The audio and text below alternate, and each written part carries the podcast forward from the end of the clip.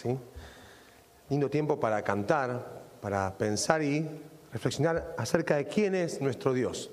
Y tiempo especial también para la humanidad este en el cual podemos ¿sí? poner la mirada en lo que es la Pascua. Felices Pascuas, ¿no? Dígale a la gente que tiene al lado, felices Pascuas, saludad. ¿Sí? Estamos celebrando, ¿sí? Es un tiempo de celebración para nosotros como hijos de Dios lo tenemos de forma constante. Pero para el mundo en particular es como un hecho aislado, es como los cumpleaños, ¿vieron? Yo la Pascua no la vivo como un cumpleaños, vuelvo a decirles, la vivo como algo cotidiano, pero ¿sí? para el país, para el mundo, la mirada está puesta en lo que pasó ¿sí? hace muchos años atrás. Como nosotros cristianos, allí en el Calvario y en la tumba vacía, para los judíos más atrás piensan en cuando Moisés los liberó de Egipto, ¿sí? la mano fuerte de Dios se hizo presente allí. Nosotros vamos a referirnos hoy al Evangelio de Lucas para poder tener ¿sí? una mirada sobre la Pascua. ¿sí? Si voy a poner un título al mensaje, lo vamos a llamarlo miradas. Un poquito sobre eso vamos a pensar o reflexionar. Vamos a centrar la atención en tres versículos de Lucas y luego nos ampliaremos a algunos más. Lucas capítulo 23, les voy a invitar a que vayan buscando allí para poder compartir la lectura. Los versículos 47, 48 y 49. No los lea todavía, pero esos son los versículos que van a centrar nuestra mirada. Son unos pasajes que a mí siempre me gustaron. Yo tengo un problema, me gusta toda la Biblia, así que siempre estoy diciendo que me gustan los pasajes. Este también tiene algo que me atrapó. Les comento, si a mí no me atrapa no se los puedo contar. Dios me tiene que haber golpeado a mí. Y este pasaje a mí me golpeó. En varias cosas que dice, me enseñó. Por eso hoy busco transmitirle aquello que Dios primero volcó en mi corazón, como Pablo decía recién en la oración. Y pensando en esto de miradas, vamos a ver si lo manejo bien hoy. Vamos, lo manejé bien. Siempre me equivoco de flecha. ¿eh? Quiero arrancar con una frase de un pensador, ¿sí? un hombre que vivió en el siglo XX, Víctor Frank. ¿sí? Él particularmente fue un hombre que tuvo una vida que es para conocerla. Te invito a que si no lo conoces, quieras conocer un poco de él. ¿sí? El neurólogo, psiquiatra y filósofo austríaco. Si vos ves los años de su vida y pensás que está en Austria, no puedes dejar de preocuparte o decir, este hombre pasó por una guerra. ¿sí? Y la guerra él lo atravesó de pleno. No fue algo que le pasó por el costadito, sino que la, guerra en él se encarnó. Él llegó a decir dentro de sus frases y pensamientos, tenemos esta frase. Dice así, las ruinas son a menudo las que abren las ventanas para ver el cielo. Vuelvo a repetírtela, masticala. Las ruinas son a menudo las que abren las ventanas para ver el cielo. La gran pregunta que uno se hace es ¿por qué dijo esto? De forma particular. Y, vuelvo a decirle, ciertamente vivió en la Europa en medio de la guerra. Vio a una Europa reluciente en ruinas. Y sí, imagínense cómo es hoy estar en Ucrania. ¿Sí? Bueno, hoy en día uno ve como un país con edificios históricos preciosos pueden ser destruidos por caprichos de personas. Pero al mismo tiempo él dijo una frase que tiene como un cierto dejo de encanto y de esperanza, ¿no? Porque él habla, vuelvo a decir la frase, voy para... ¿sí? Las ruinas son las que a menudo abren ventanas. No da como una sentencia firme, a menudo. Déjenme explicarlo un poquito más de Víctor Frank para que lo conozcan. La guerra lo atravesó no solamente por las ruinas que vio, sino por las ruinas que él también conoció de forma interna. Porque él entró al primer campo de concentración que entra, estuvo en varios, entra con su esposa, sus padres, toda su familia.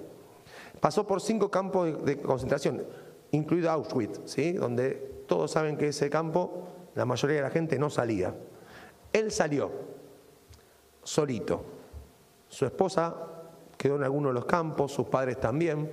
Luego que él sale, busca a su familia, no la encuentra y él tiene que seguir adelante. Y como un hombre bien informado, decíamos, neurólogo, psiquiatra, ¿sí? y luego pensador, porque la vida lo llevó a pensar, él tuvo que agarrar y lidiar con su dolor, preguntarse cómo iba a seguir. ¿Sí? Ya había leído a Freud, sabía que Freud pensaba que la voluntad del hombre se satisfacía con el placer. Bueno, para Frank fue muy distinto. Él dijo, la voluntad del hombre se satisface con el sentido. Tengo que encontrar el sentido de la vida, porque no puedo seguir. ¿Escucharon bien? Perdió todo. Esposa, hijos, familia, todo. ¿Cómo sigue uno ahí? ¿Con el placer? No le alcanzaba el placer. Él que necesitaba sentido. Por eso él ¿sí? pensó cómo avanzar, fue el creador de lo que es la logoterapia, ¿sí? así avanzó y trajo también una forma en que muchas personas en Europa tenían que agarrar y salir adelante en medio de las ruinas, buscando el sentido de la vida. Tomando esta frase, que después la recapitularemos al final del mensaje, me gustaría que nos acerquemos a la cruz. Porque la cruz también es un momento de ruinas. ¿Para quiénes? Para los seguidores de Jesucristo, principalmente. Cada uno de los que seguían a Jesús, frente a la cruz, ¿qué sintieron? Que el mundo se les caía a pedazos. Se acababa lo que ellos tenían como esperanza o expectativa. Y me gustaría que veamos en estos tres versículos que mencionaba tres miradas frente a la cruz, veamos tres experiencias y por último tres reacciones. Así que los invito a acompañarme. Arranquemos en Lucas 23, 47. Estamos allí. Vamos a leer el primer versículo que va a llamarnos la atención. Ya Jesucristo había sido crucificado, ya había exhalado y había entregado su espíritu al Padre. Y lo primero que encontramos como registro de una de las personas que está en la cruz es la del centurión que dice así. Cuando el centurión vio lo que había acontecido, dio gloria a Dios, diciendo, verdaderamente este hombre era justo. Esta es la primera mirada que quiero invitarte a que pienses en esta hora. ¿sí? ¿Qué fue lo que vio este centurión? Un soldado romano, que en realidad fue como alguien que tuvo una mirada muy particular, porque él estuvo arriba del escenario, estuvo cerquita de la cruz. ¿sí? No es la mirada de cualquiera, podríamos decir, es de uno de los actores que está en escena mientras que Jesucristo está siendo colgado. Su mirada no puede ser considerada igual, porque a él le está atravesando diferente lo que está pasando. Él puede ver ¿sí? las cosas que los demás no perciben, escuchar los susurros, ¿sí? estar atento a un montón de otras cosas, que fue lo que le llevó a pensar y a decir lo que después terminó anunciando. Y hacía como una recapitulación de lo que este hombre pudo haber visto, pensando desde antes de la cruz, encontrando cuando Jesús se llevaba al juicio y él ver esa situación. Luego, ver la conducta ¿sí? de las falsas acusaciones que hubo. Escuchar las burlas con las que Jesús fue ultrajado, de las que puede ser que haya participado o no, porque también hubo soldados romanos que participaron de esto. También vio el cielo oscurecerse por tres horas cuando Jesús estaba colgado en la cruz. Una cuestión que no era menor a pasar, que queda no solamente registrado en la palabra de Dios, sino también fuera de un fenómeno ¿sí? que asombró a los que estaban allí presentes. El mundo se oscureció. También vio el sufrimiento, escuchó el último clamor y vio a Jesús ¿sí? entregar su espíritu, morir. Y por último vio luego el terremoto que se produjo al morir Jesús, del cual también hace referencia el Evangelio de Mateo. Todo esto vio, no poco. Algunas de estas cosas los demás que estaban ahí no llegaron a verlas, pero él sí. Él pudo ver todo esto, ciertamente.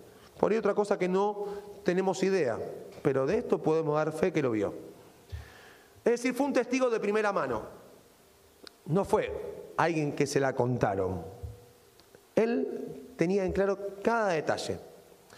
Pero al mismo tiempo que era un testigo de primera mano, no era un seguidor de Jesucristo. Ustedes saben que la palabra de Dios, ¿sí? en los evangelios tenemos aquellos que van narrando de primera mano lo que pasa. Pedro ¿sí? le contó muy probablemente a Marcos todo lo que aparece en el Evangelio de Marcos. Y empezamos a encontrar como Mateo también, relata Juan. Son testigos que vivieron junto a Jesús. Pero la diferencia de este hombre fue testigo de todo lo que recién decíamos, pero no era un seguidor. No venía caminando desde Galilea con Jesucristo. ¿Puede ser que después haya sido un seguidor? Sí. sí la, lo que es la tradición cristiana católica dice que este hombre tiene el nombre de Longinos y le dan una figura de un santo también, que después terminó por esta confesión y por lo que siguió de su vida siguiendo a Jesucristo. Pero no podemos dar con certeza esto. Pero en ese momento hasta ahí no tenía idea de quién era Jesús. Y no fue un espectador más, porque como decíamos, él no estaba expectando, él estaba actuando, estaba arriba del escenario. Y miren a qué conclusión llegó. Él dijo esta expresión, la cual a mí siempre me gustó. ¿Sí? Dentro de las expresiones que están en, estos tres versículos, siempre me atrapó. Tanto la que está acá como la que puede encontrar en Mateo ¿sí? o en Marcos. Que pueden cambiar en alguna palabra, lo cual no le quita certeza a lo que está diciendo, sino que nos muestra la amplitud de miradas sobre la verdad que él estaba anunciando. Dijo, verdaderamente este hombre era justo, o también podría decirse inocente. O como aparece en Mateo, era hijo de Dios. Él llega a esta conclusión. Vuelvo a decir, ¿un seguidor de Cristo? No. Pero lo que vio lo llevó a que se activara su pensamiento y su corazón. No podía callarse. Para él no cabía duda, por eso usa el término verdaderamente, o que también puede decirse, no me cabe duda. ¿Vieron cuando alguien dice, yo sé, tengo la posta, y se para en una posición? Bueno, a él no le importaron las opiniones de los demás. Y miren que en la cruz, lo más fácil para decir, ¿saben qué era? Que Jesús no era hijo de Dios. Él podría haberse sumado al pensamiento general que rechazaba a Jesucristo. Pero él, después de todo lo que vio, dijo, no, no, yo tengo que decirlo, es verdad, no me cabe duda. No importa lo que piensen los judíos, los romanos, los que están acá, los que están allá, lo que les gritan. Yo tengo en claro algo. Después de lo que vi, tengo que decirlo con certeza. Estaba totalmente convencido. Un testigo ciertamente imparcial, podríamos llamarlo, porque no venía ¿sí? de lo que sería el corazón de los discípulos, venía sino de los enemigos del pueblo judío, llegó a una conclusión verdadera. Esta es la primera mirada que quiero llamarte. Una mirada, una experiencia, y después él tiene una conclusión en la que arriba. Y en primer lugar quería ponernos en escenas a nosotros y empezar con lo que es una mirada particular para vos y para mí. Hoy ya este hombre no está, pero la cruz sigue estando presente. Vuelvo a decir, puede pasar este centurión, pero la cruz no. Y la cruz se hace más presente cada día para aquellos que buscan a Jesucristo. Y vos por ello te acercás acá y decís, bien, hoy estoy yo viendo esta escena. No soy un testigo imparcial, pero algunos a veces se acercan con esa idea. Yo no creo en Jesucristo tanto, pero quiero agarrar y ver de qué se trata. La pregunta es, ¿cuál va a ser tu conclusión o cuál es tu conclusión acerca de Jesucristo? Primera cuestión que escuchás, un hombre imparcial pudo decir, verdaderamente este hombre, si era justo, era hijo de Dios. Vamos a seguir, segunda mirada, Lucas 23, 48. ¿Sí? Y toda la multitud de los que estaban presentes en este espectáculo, viendo lo que había acontecido, se volvían golpeándose el pecho. Y acá tenemos la segunda mirada, ya no individual. Es la mirada de ¿quiénes? Una multitud. Es interesante que en texto uno podría también traducir y las multitudes, como que había muchos grupos de muchas personas. ¿sí? No era poca la gente que estaba allí. Piensen que estamos en la fiesta de la Pascua y podríamos tener una ciudad abarrotada con más de dos millones de personas. ¿sí? Llena la ciudad y los alrededores. Y este día la expectación era grande. Había mucha, mucha gente allí, cerca del monte, mirando. Lo interesante ¿sí? es que fue lo que vio la multitud. ¿Vio lo mismo que vio el centurión? ¿Estaba subida al escenario? No. Así que su mirada va a ser diferente. No va a ser una mirada en la cual va a arribar alguien imparcial a un pensamiento, a una conclusión después de todo lo que vio en ese último tiempo. ¿Vieron con los mismos ojos el centurión y la multitud desde el mismo lugar? No. Es aquí donde nos encontramos con una palabra muy particular. Y acá otra, otra de esas cosas que a mí me golpearon de este pasaje y que quiero que puedas capitalizarla para tu vida. Una palabra que no aparece en ningún otro lugar del Nuevo Testamento. ¿Sí? Voy a hacer un alto. Vieron el versículo, se los vuelvo a leer, escúchenlo. ¿eh? Y toda la multitud de los, los, que estaban presentes en este espectáculo, viendo lo que había acontecido, se volvían golpeándose el pecho. ¿Qué palabra de ahí les suena rara, sorprendente, les llama la atención? No digo nada. Yo cuando pregunto no digo nada. Los escucho a ustedes. Espectáculo. ¿Por qué, Cristian, te llama la atención espectáculo?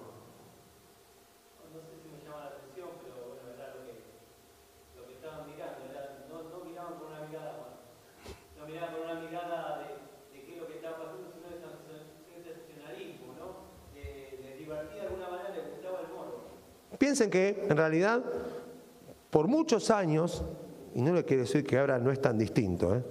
en la historia de la humanidad, ¿sí? las atrocidades que los hombres y las mujeres cometen, ¿sí? las personas quieren verlas.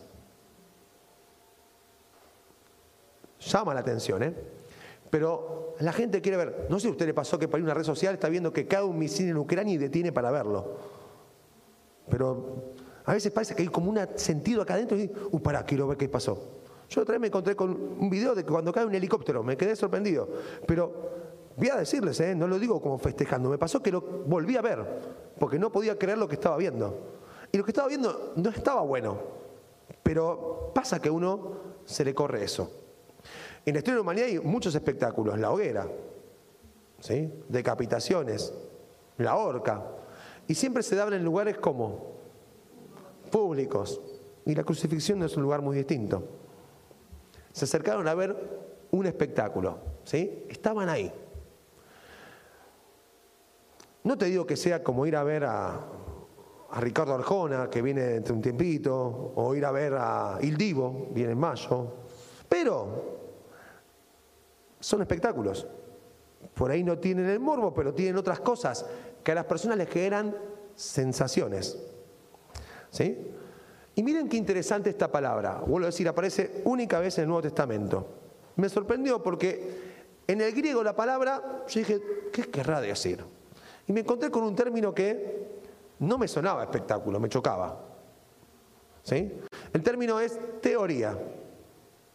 Es decir, la palabra teoría se traduce como espectáculo en esta porción de la Biblia. Ustedes piensen la palabra teoría tiene que ver con algo científico, ¿no?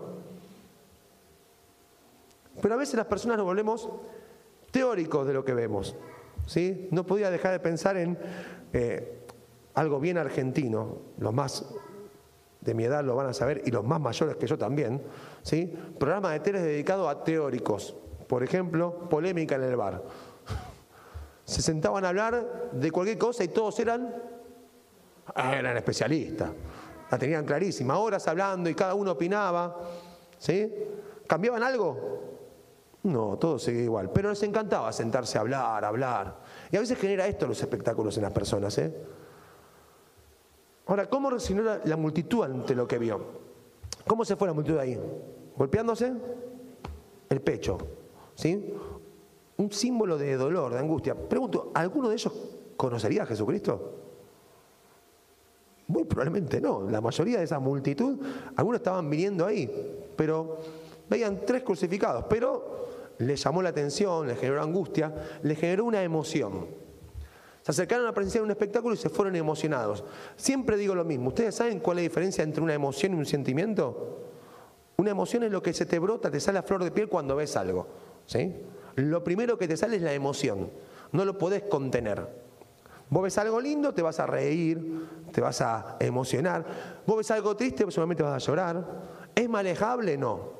Los sentimientos tienen que ver con estructurar en el pensamiento ¿sí? alguna emoción. Es algo más construido. Esta gente reaccionó emotivamente y daba para llorar. Y obviamente, yo me imagino, ahí pasa, yo siempre les digo, veo las películas Disney y lloro en todas. ¿Sí? No sé por qué, mis hijas se ríen, pero no es que yo tenga un sentimiento hacia el rey león. No. Lloro cuando lo matan, pobrecito. No estuve pensando, yo tengo, es amigo mío rey león. No. Se perdió Nemo y estoy llorando también, ¿eh? les prometo. En todas estoy llorando yo. Bueno, son emociones, ¿las manejo o no? Y mis hijas por poco me están grabando con el celular para gastarme. ¿sí? Pero los sentimientos no son así. Y acá hubo emoción. Los espectáculos generan eso. Aristóteles, pensador griego, ¿sí? él decía que había tres categorías para definir las actividades humanas. Una era la categoría de la teoría, aquellos que buscan la verdad. Otro de la poiesis, ¿sí? son los que buscan crear algo. Y por último, los de la praxis, los que buscan resolver prácticamente algo. Así él definía las actividades humanas. Si Aristóteles estuviera acá, miraría este grupo diría que hay gente que va a resolver las cosas con teoría, otros van a resolver con poiesis y otros van a resolver con praxis. La gran pregunta es, ¿de qué puede servir la teoría si al fin y al cabo cuando tengo que salir caminando no me sirvió de nada lo que estoy haciendo porque no lo puedo poner en práctica? Por eso yo digo, todo este grupo de personas que estaban ahí viendo una teoría, un espectáculo, ¿sí? en su vida, al alojarse, golpeándose el pecho, ¿qué pudieron resolver prácticamente? ¿O siguieron sus vidas igual? Después de llorar y eso, ¿saben lo que le digo? Che, tenemos que parar la mesa de la de Pascua, a ver, ¿quién trajo el corderito? ¿Dónde nos juntamos? ¿En tal lugar? Si yo llevo la bebida, vale, por favor, ¿quién pone la mesa?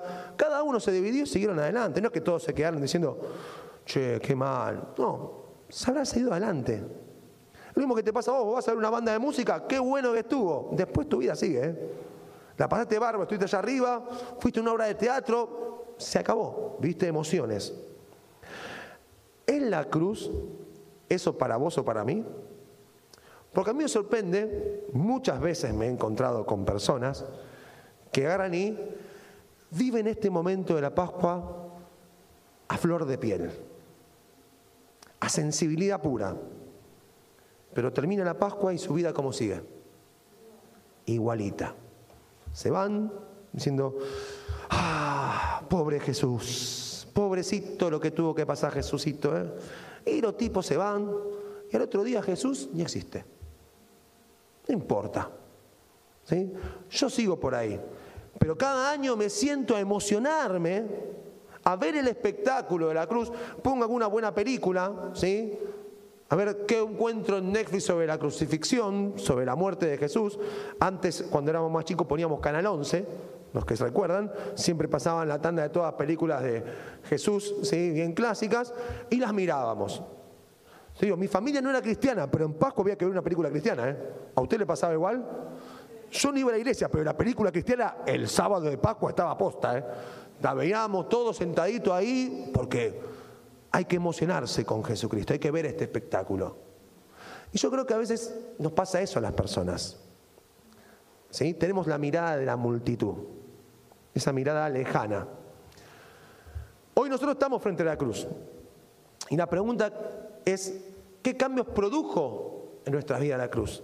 ¿O no va a pasar como la multitud que te vas golpeándote el pecho de la iglesia, siendo pobre Jesús, y tu vida sigue igual? Algunos dicen que esta multitud después fue confrontada por Dios a través de Pedro en Pentecostés, 50 días antes. Y es muy probable ¿eh? que muchos de ellos son los que dijeron después en el capítulo 2 de Hechos, ¿qué tenemos que hacer? ¿Qué haremos? Y Pedro le dijo, arrepiéntanse. No se golpeen el pecho, no lloren. Arrepiéntanse. ¿Sí? Así que, por un lado, la cruz te puede llevar a conclusiones con una mirada imparcial. Por otro lado, te puede llevar a preguntarte si produjo cambios o vivís la Pascua a pura emoción. Pero por último nos queda la última mirada. ¿sí? Y vamos al versículo 49 de Lucas 23. Dice así, pero todos sus conocidos y las mujeres que le habían seguido desde Galilea estaban lejos mirando estas cosas. Ya corremos la mirada de alguien imparcial, no es el centurión. Tampoco es el populacho, las multitudes de multitudes. Ahora son sus conocidos. ¿Jesús tenía amigos? La respuesta es sí. Tenía amigos. ¿sí? Porque el discipulado es una relación de amistad. Ustedes cuando van a ver a Jesús como hacía discípulos, lo hacía comiendo, caminando junto a ellos, compartiendo las tareas, y ahí se gestaba el discipulado. Era amistad ¿sí? a la máxima expresión. Y cada uno de los que le seguían desde Galilea y aún desde antes también, eran parte de su grupo de amigos. Y allí estaban, ¿sí? Yo tengo una pregunta, ¿dónde esperás vos en la escena si no tuvieras este pasaje? ¿Dónde esperabas encontrar a los amigos de Jesús? ¿Dónde los esperabas ver? Al lado, donde yo también los esperaba, ¿no? Yo he esperado encontrar a los amigos al pie de la cruz. Y justamente están allí. Sabemos por Juan que estuvo ¿sí? María, su madre, algunas mujeres y Juan.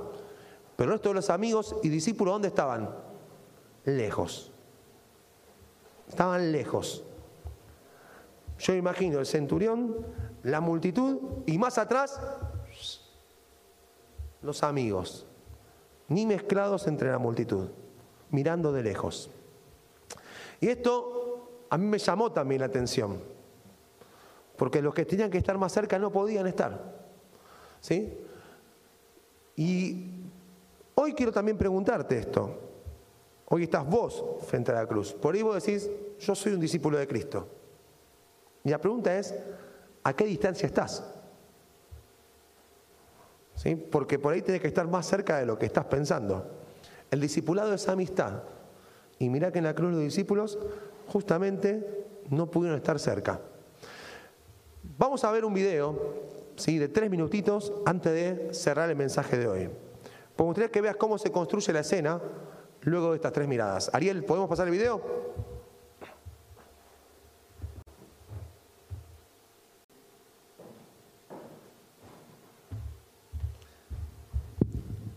Esto fue lo que pasó a continuación. ¿sí? Terminan estas tres miradas, pero dentro de este grupo de amigos, las mujeres estaban inquietas. Ellas sentían que tenía que ser algo más. Es como el duelo, ¿vieron? Con el duelo a todos se nos movilizan cosas y queremos hacer algo más para estar en paz. ¿Qué es lo que ellas necesitaban hacer? ¿Sí? Saber dónde estaba Jesús. Para eso siguieron ¿sí? a un hombre llamado José de Arimatea que le pidió a los romanos el cuerpo para poder poner una tumba. Los siguieron hasta allí, vieron cómo el cuerpo fue puesto y después el sábado tuvieron que hacer el día de reposo, como se mandaba. Pero prepararon en sus casas especias aromáticas para ungir al cuerpo, ¿sí? para dejar ¿sí? todo en orden y ya intentar cerrar algo. Intentar. Porque ya no tenían muchas más cosas que hacer. Ellas van muy de mañana el primer día de la semana, un domingo como hoy, y se encuentran con lo que recién veíamos. Tengo otra vez la presentación, Ari, ¿la puedes poner? Esperen que la pone. Ahí salió, no la tengo en pantalla yo, pero está acá. Bien, ellas llegaron a la tumba, me falta en el monitor, si después me ayudan así, no me, si no me tortícolis. No tengo problema, pero ¿sí? Ahí estamos. Va saliendo, va saliendo no llegó. Ellas van acá, ¿sí? Y van con una expectativa a la, a la tumba. Van esperando solamente un giro de cuerpo. Pero van a llegar ahí, ¿sí? Y van a encontrar otra cosa. Ellas lo que esperaban era solamente un giro y van a encontrarse con una escena en la cual los ángeles le hablan. Lo primero que detalla Lucas capítulo 24 es que estaban perplejas. ¿Saben qué quiere decir la palabra perplejo? Confundidos, ¿sí? Estaban confundidos, desconcertados. Es decir, no sabían ni qué pensar, ni qué decir, ni qué hacer. Llegaron a la cruz y se quedaron como. ¿Y ahora? Yo vengo a ungir un cuerpo, pero ¿y ahora qué hago? No está el cuerpo. Me dicen dos ángeles, no está acá, resucitó. No entendían nada. ¿sí? Si había cierta decepción, ahora había confusión. Hoy estamos frente a la tumba vacía. Ya pasó la crucifixión. Y este grupo de amigos, estas mujeres del grupo de amigos, te desafían a preguntarte cómo te sentís. Porque a veces pasa eso. Vivimos la cristiandad y parece que la vimos confundidos, como no entendiendo completamente lo que pasó. Y para que esta confusión desaparezca, los ángeles hablaron. ¿Sí? Y dice así, ahí en Lucas va a tomar estas palabras. Dice, ¿por qué buscáis entre los muertos al que vive? No está aquí, sino que ha resucitado. Acordaos de lo que os habló cuando aún estaba en Galilea. Tres cosas son las que señalaron estos ángeles a estas mujeres. Y esto disipó la confusión. Primero, cuestionaron su desconcierto. Y a veces, como dijo Dios, hace falta que Dios nos dé una cachetada. Yo les puedo decir que los mejores golpes que recibí en mi vida me lo dio Dios. Y me acomodaron las ideas. Porque a veces vivo ¿sí? pensando que todo se derrumbó y se acabó. Y no me acuerdo lo que Jesús tantas veces me dijo. A veces vivo, ¿sí? Pensando que es más importante la noticia de la tele o lo que aparece en las redes. Y no me acuerdo lo que todos los días Dios quiere hablar por su palabra. Y eso genera desconcierto. Por eso Dios te dice, ¿sí? ¿Qué estás buscando? ¿Te vas a poner a buscar bien? Porque estás buscando, ¿sí?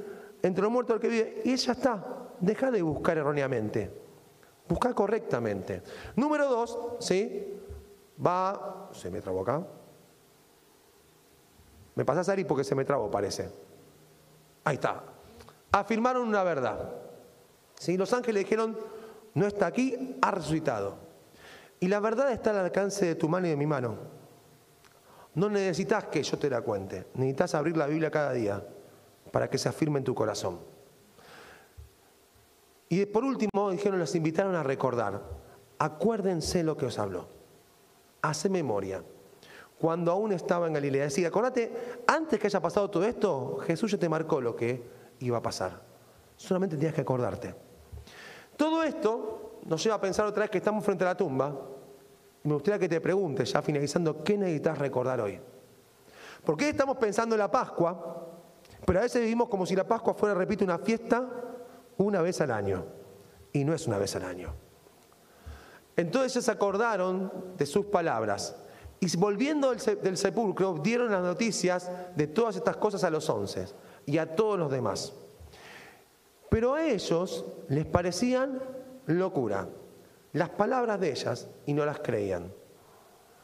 Y para terminar dice, pero levantándose Pedro, corrió al sepulcro y cuando miró adentro, vio los lienzos solos y se fue a, casa maravillándose de lo que había sucedido.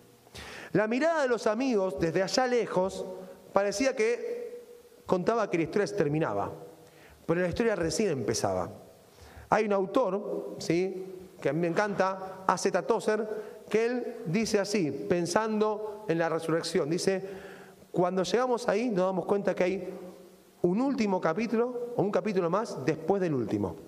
Tozer dice, parece que termina la historia, pero con Jesucristo no, se abre y sigue. Y esto es lo que nos hace pensar la Pascua y el Señor Jesucristo. Jesús resucitó. ¿De qué te olvidaste? ¿Qué estás buscando? ¿Necesitas ser movido? Sí, móvete.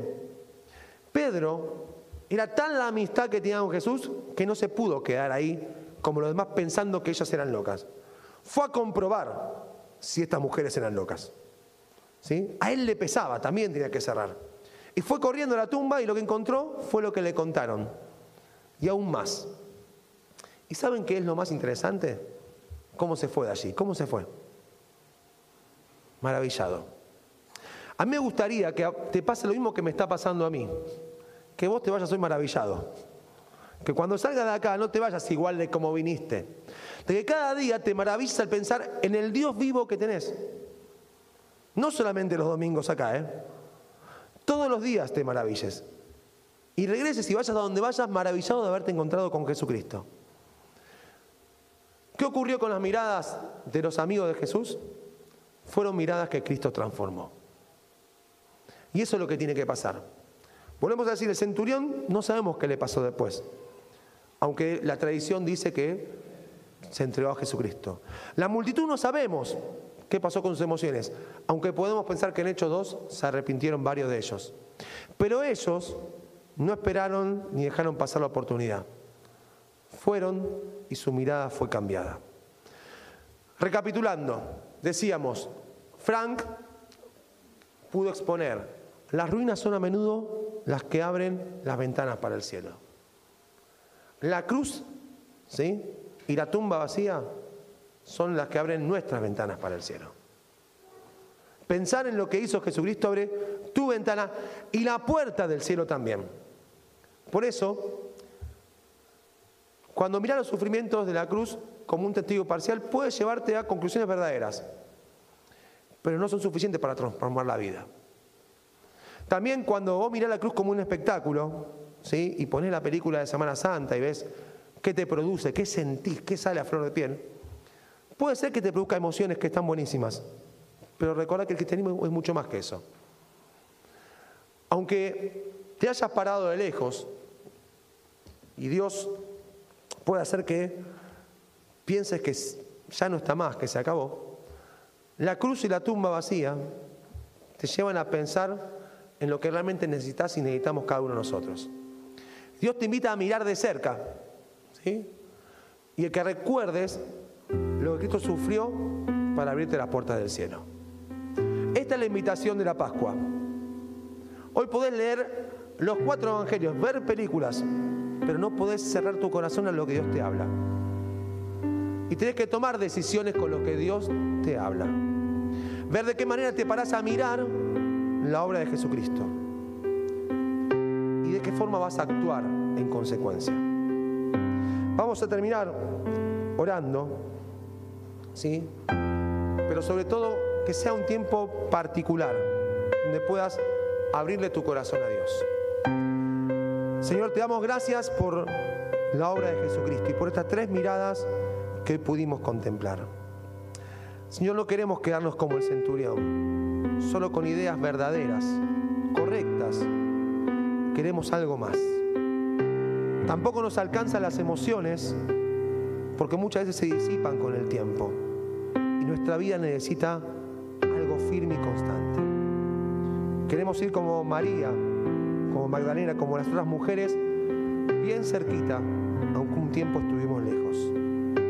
Queremos acercarnos como Pedro corriendo y encontrarnos con la tumba vacía. Y pensar en esta verdad que tantas veces nos has repetido, que estás vivo, que la muerte no te venció, tienes el triunfo y nos trae la vida a cada uno de nosotros. Ayúdanos a que nuestra fe crezca en ti y apasionarnos, como le pasó a Pedro y a aquellos hombres y mujeres que se vieron junto a la cruz y la tumba. Que podamos hoy salir corriendo de acá maravillados. En el nombre de Jesús oramos.